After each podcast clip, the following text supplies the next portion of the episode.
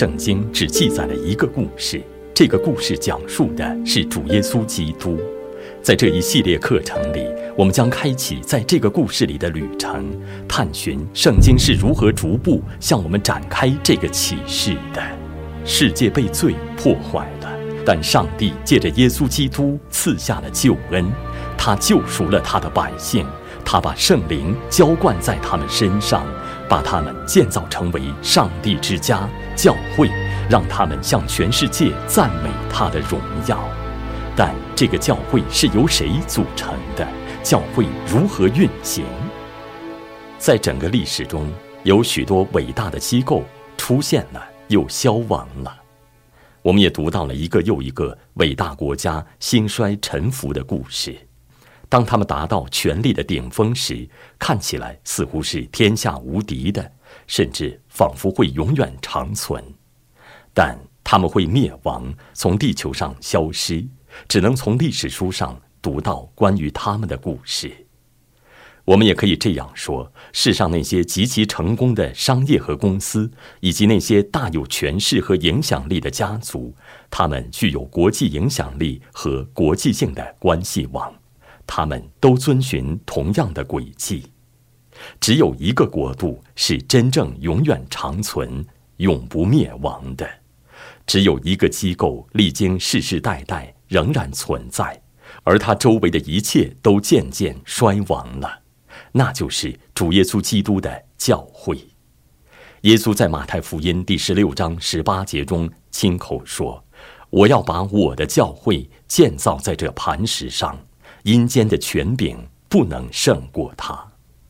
他历经世世代代，永远长存。”上帝显明了教会是世上的中心机构，是历史上的中心机构，所以也是我们自己头脑里的中心机构。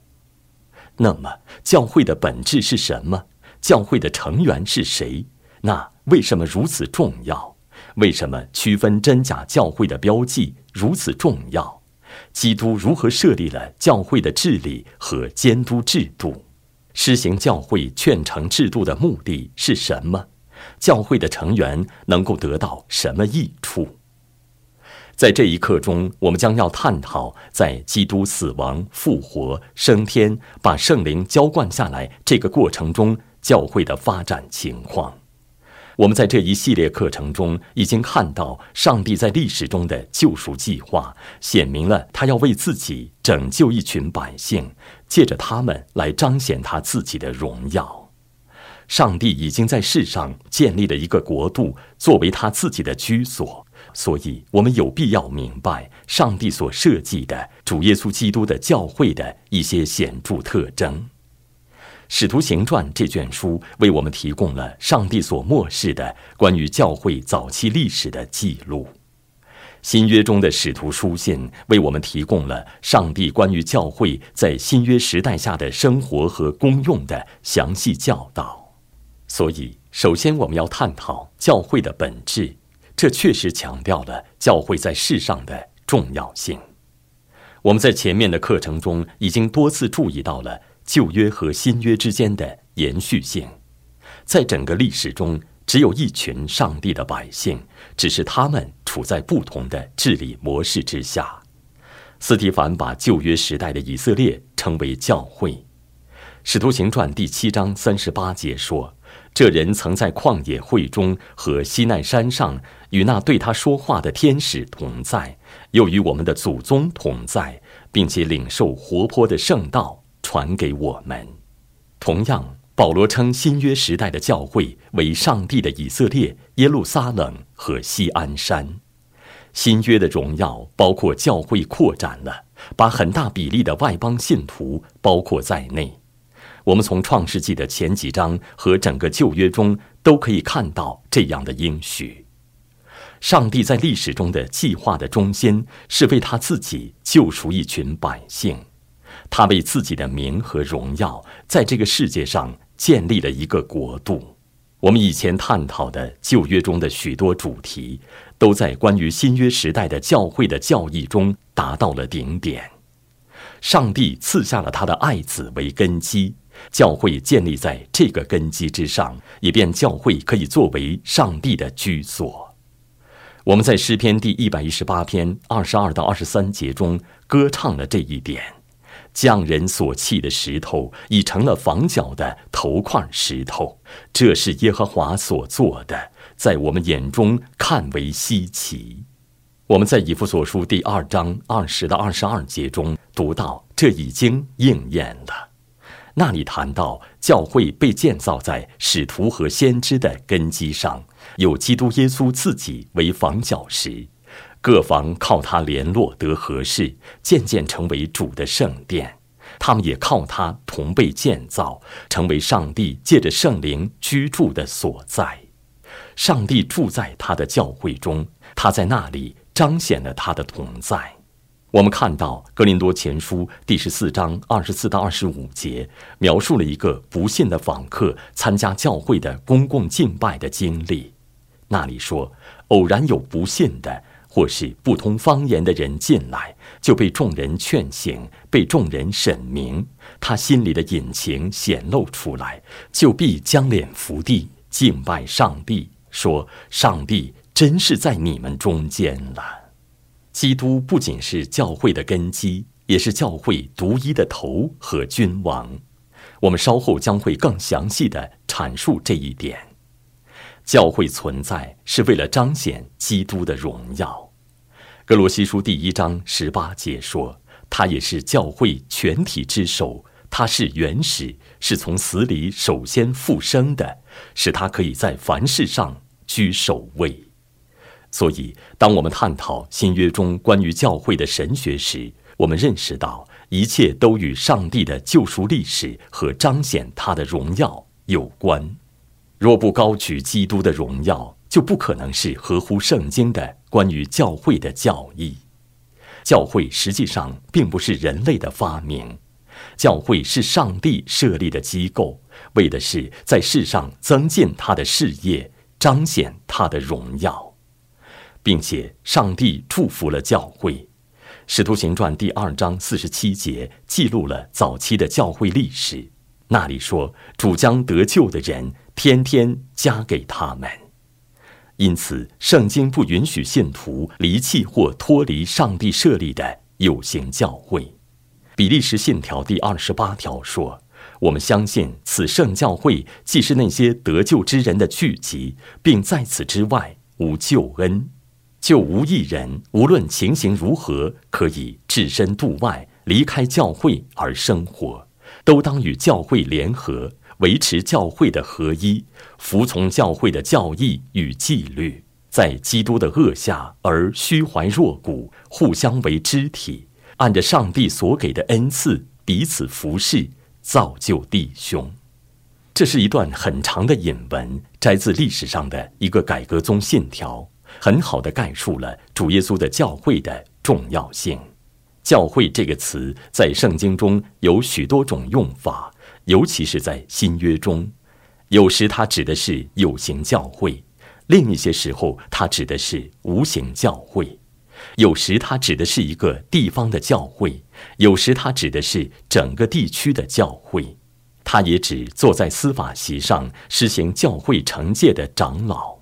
我们需要确定一些重要的神学词汇的含义，从区分无形教会和有形教会开始。我们不是在谈论两个不同的教会，只有一个教会。勿宁说，我们是在从两个不同的角度来看同一个教会。无形教会指的是整个时间进程中的所有选民，那当然是无形的，我们看不见他们。有形教会指的是所有宣告了信仰的信徒以及他们的儿女。上帝把主内的服饰、他的命令和胜利赐给了他们。虽然有形教会内的所有人都享受着宝贵的特权，但其中的人不一定都是重生的，远远不是。我们看到旧约和新约中都做出了这样的区分。例如，罗马书第二章二十八到二十九节中说：“因为外面做犹太人的不是真犹太人。”外面肉身的割礼也不是真割礼，唯有里面做的才是真犹太人。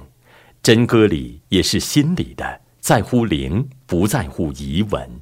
这人的称赞不是从人来的，乃是从上帝来的。另一个词汇是“大公教会”，“大公”这个词的意思是普世性的，所以我们根本不是在谈论罗马天主教会，他们教导的教义是错误的。普世教会指的是全世界的真教会。我们在前面的学习中已经看到，耶稣基督居于首位，这是教会的本质的核心，是新约关于基督的元首身份的教导。许多处经文谈到了这一点，例如，教会的元首不是罗马教皇，他是篡位者，是基督的仇敌。基督是教会独一的君王和头，他拥有一切权柄。我们所要相信的一切教义、我们的敬拜、教会治理和基督徒生活，都必须源自他在圣道中传递给我们的权柄。圣经中为我们提供了很多关于教会的描述，所以我列出了一个单子供你们阅读，但你们自己应当更详细的考察他们。请听一听上帝在新约中给出的关于教会的一些描述。他把教会描述为一所房子，也描述为一个身体。他在加拉太书第四章二十六节中，把教会描述为我们的母亲。那在上的耶路撒冷是我们的母亲。他把教会描述为上帝的百姓，一座建筑，一个国度，上帝的以色列，耶路撒冷，西安山，上帝的殿。他把教会描述为一块田地。上帝的居所，上帝之城，一群羊，主耶稣基督的心腹，葡萄树的枝子，一个社团。这是上帝在他的圣言中为我们提供的一些关于教会的描述。我也简要的谈一下真教会的标记。我们在学习系统神学时，将会更详细的学习这一点。真教会的标记包括三点：第一。忠心的宣讲上帝的圣言，第二，忠心的施行圣礼，第三，忠心的施行教会劝诚。这些是我们区分真假教会的标记，但要认识到，忠心并不意味着完美。威斯敏斯德信条第二十五章第四和五段谈到了这一点，这在历史中或多或少可以看出来。教会中总是纯洁与谬误混杂的，即使最好的教会也存在这样的混杂。有些教会严重堕落了，以至于不再是基督的教会，而是撒旦的会堂。第二，我们要探讨教会成员身份。教会成员身份的必要性源于我们已经学过的教会的本质。有些人坚持认为，教会成员身份只不过是一个圣经之外的发明，没有上帝圣言的许可，或者至少使用教会成员名单是实用主义的让步行为，可以被忽视。但如我们将要看到的，在圣经中，成为一个基督徒，包括被接纳进入一个有形的身体之中，享有上帝赋予教会的服饰、教义、圣礼、劝诚。组织和权柄。想一想，我们在《使徒行传》和《使徒书信》中看到了合乎圣经的许可。首先，教会成员是受过洗的，加入当地一个有形教会之中，必须委身于这个教会。我们在《使徒行传》和《提摩太前书》中可以看到大量这样的经文。我们也读到另外一些人拒绝加入教会。比如在《使徒行传》第五章十三节中，当然要加入教会，必须公开宣告自己的信仰。就连主耶稣在马太福音第十章三十二到三十三节中也强调了这一点。第二，教会成员可以被点数，因而是有形的、清楚的，是属纸上的名单，还是用手指点数人数，并不重要。第三。新约多次区分了教会之内的人和教会之外的人，这样的话出自哥罗西书第四章五节等处的经文。仅仅参加公共集会的人还没有资格做教会成员，因为使徒们甚至把聚会中这样的人区分了出来。我们在先前引用的《格林多前书》第十四章二十三节中看到了这一点：有信心的家人被与世人区分了开来，家庭成员身份是整个概念的基础。第四，还区分出了处在长老们的治理和监督之下的人，长老们有责任了解和照顾他们，长老们没有权柄辖制任何人或所有人。事实上，例如在彼得前书第五章三节中，你们可以看到这样的话，字面的意思是羊群是抽签分配的；或者你们可以想一想《使徒行传》第二十章二十八到二十九节中的话，保罗在那里吩咐长老们为全群谨慎，那是指要知道他们当中是否有人被狼攻击了。希伯来书第十三章十七节表明，长老们要为托付给他们监督的每个具体的圣徒交账。第五，教会惩戒包括把有的人从你们当中逐出去。格林多前书第五章二节和马太福音第十八章谈到了这样的事。哈，如果没有明确的成员身份，这是不可能的。当然，那些悔改的人也可以恢复成员身份。第六，对于迁居到陌生地方去的成员，要给他们写介绍信或推荐信。我们在整个新约中都可以看到这一点。第七，若没有在基督有形教会里的成员身份，圣经中教会的那些名称就毫无意义。你们想一想，前面提到的教会的一些名称，比如教会被称为家、身体、房子、家庭、国度、城、羊群等等。第八，教会有责任证实或否认一个人自称为基督徒的可信度。格林多前书第五章中提到的那个人，以为自己是基督徒，但其实他不是。约翰一书也提到了这个原则。最后，在这个要点之下，我们在这一课的开头阐明了教会包括宣告了信仰的基督徒和他们的儿女。这源于我们在整个旧约以及新约中所看到的家族性的原则。你们会注意到，新约提到了全家受洗，类似于旧约中行割礼的模式。洗礼和割礼的意义是一样的。都包括被接纳进入上帝有形的百姓之中，二者都是恩典之约的记号和印记。恩典之约包括赐给信徒及其儿女的应许，正如圣餐代替了逾越节，洗礼代替了割礼。割礼和洗礼都没有假定那个孩子是重生的，但确实印证了上帝的应许，反映了有形教会成员所具有的。丰富的特权，我们在这一课中没有时间详细解释圣经中的婴儿洗这一教义，那也超出了本课的教导范围。第三，教会治理，上帝在世上命定了不同的治理架构，每种架构都有自己的权柄的象征符号。你们想一想，国家。圣经说，上帝把佩剑赐给了国家，把钥匙赐给了教会，把杖赐给了家庭。在这一刻中，我们要参照救赎历史的进程来探讨教会。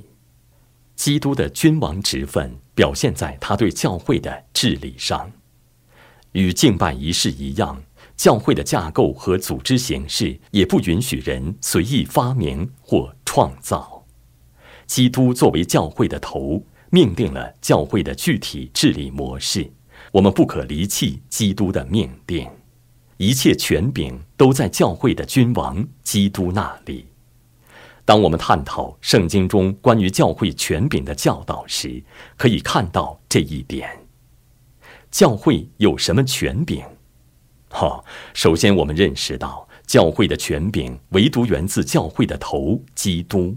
唯独圣经是教会权柄的标准，而不是教会或教会的传统。但是，想一想教会的权柄的性质，首先，教会的权柄是宣告性的，而不是司法性的。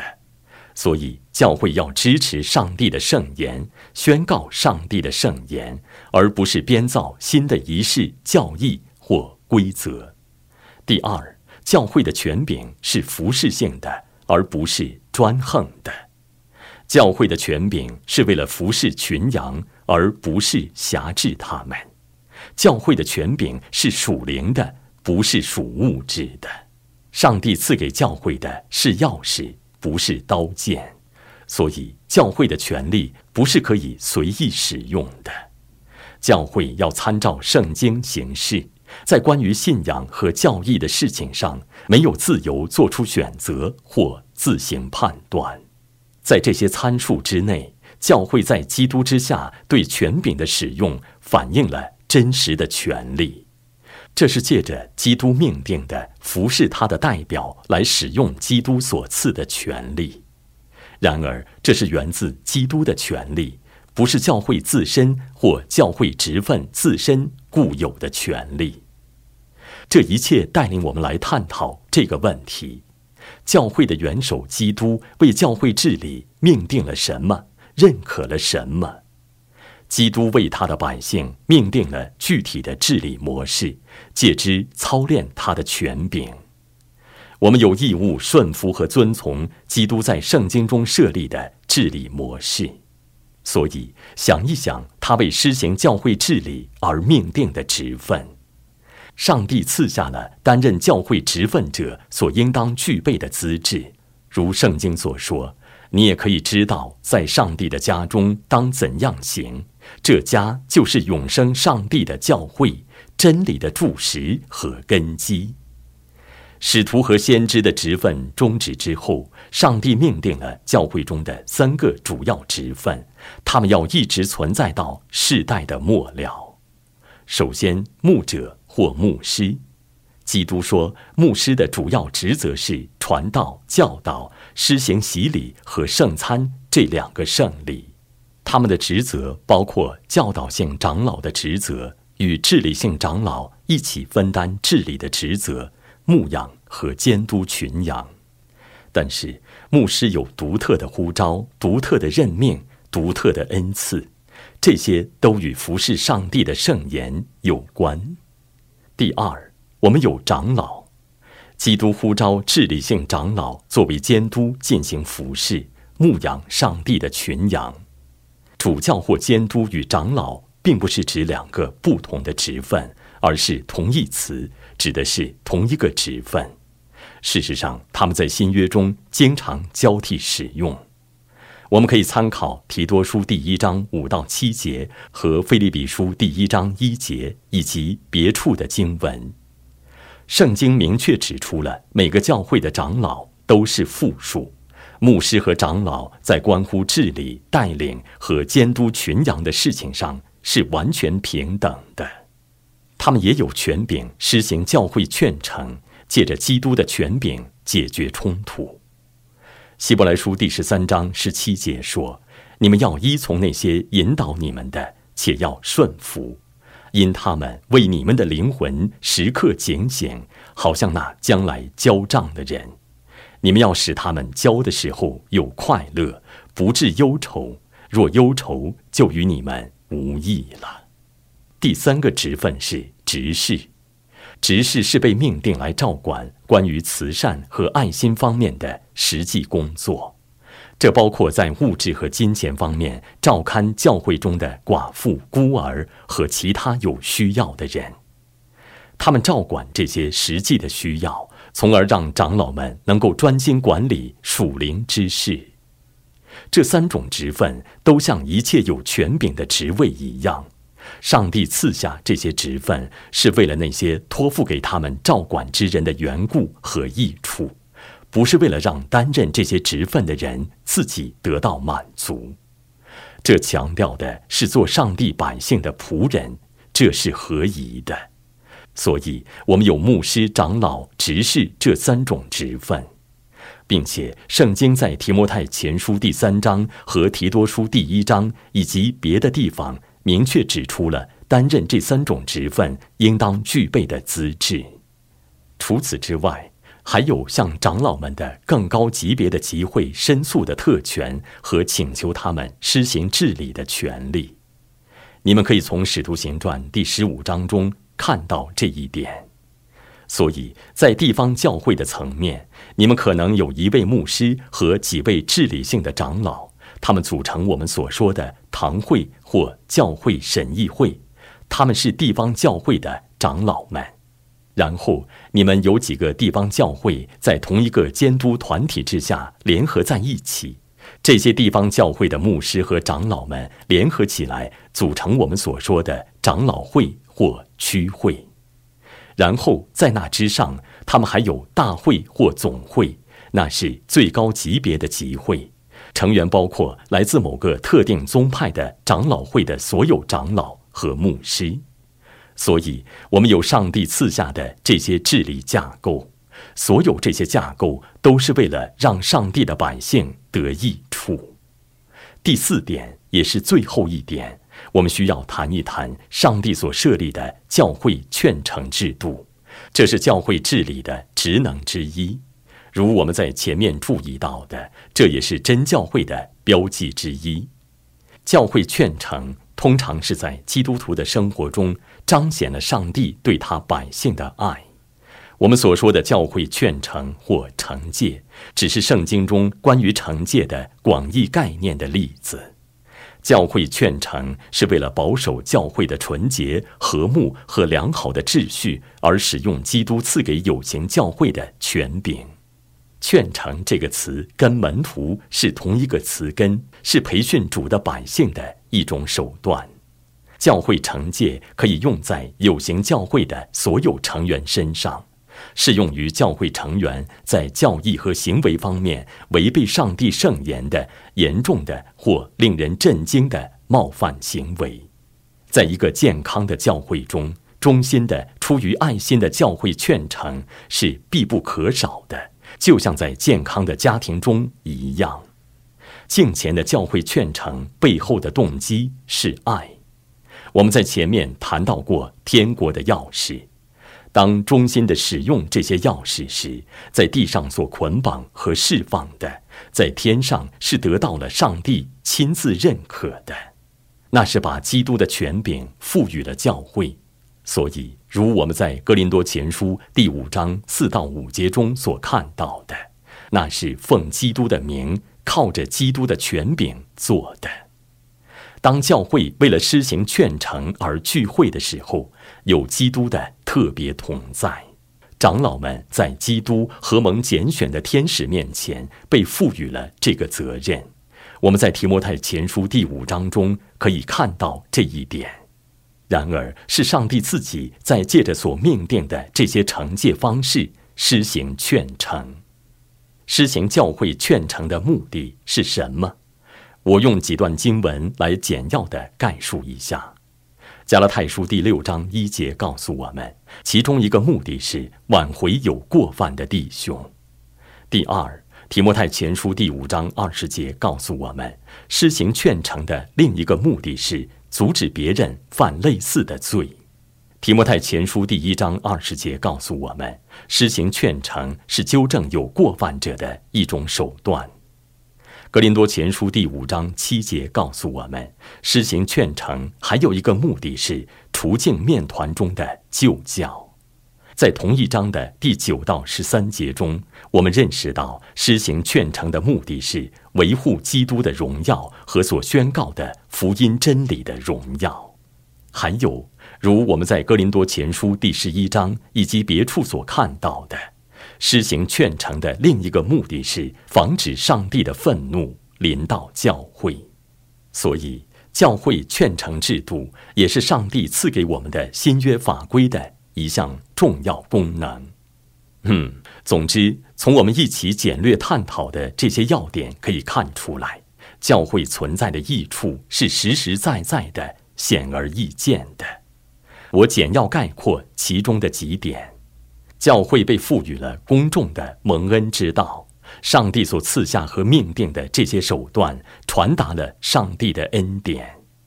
所以，蒙恩之道包括读经、唱诗和讲道，还包括洗礼和圣餐这两个圣礼，以及祷告。